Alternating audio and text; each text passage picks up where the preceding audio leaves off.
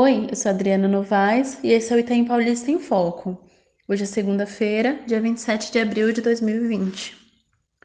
O número de mortes confirmadas ou suspeita por coronavírus Covid-19 chegou a 68 no Itaim Paulista nesta sexta-feira, segundo a Secretaria Municipal da Saúde. Segundo o boletim epidemiológico dos 68 óbitos, 37 foram registrados no Itaim Paulista e 31 na Vila Curuçá.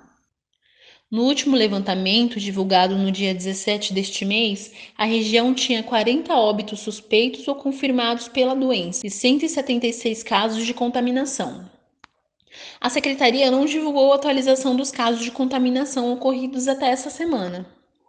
O sistema de monitoramento inteligente do governo estadual apontou que a taxa de isolamento social na cidade de São Paulo chegou a 52% neste sábado. Embora a taxa ideal seja de 70% para conter propagação do vírus, está dentro do que o governador João Dória, do PSDB, estabeleceu para que o Estado faça uma flexibilização da quarentena, que deverá ser anunciada no dia 8 de maio. O número de mortes por coronavírus na cidade chegou a 1.114 neste domingo, segundo dados estaduais. Os casos confirmados de infectados somam 13.513. Mais notícias em pedrapequena.com.br.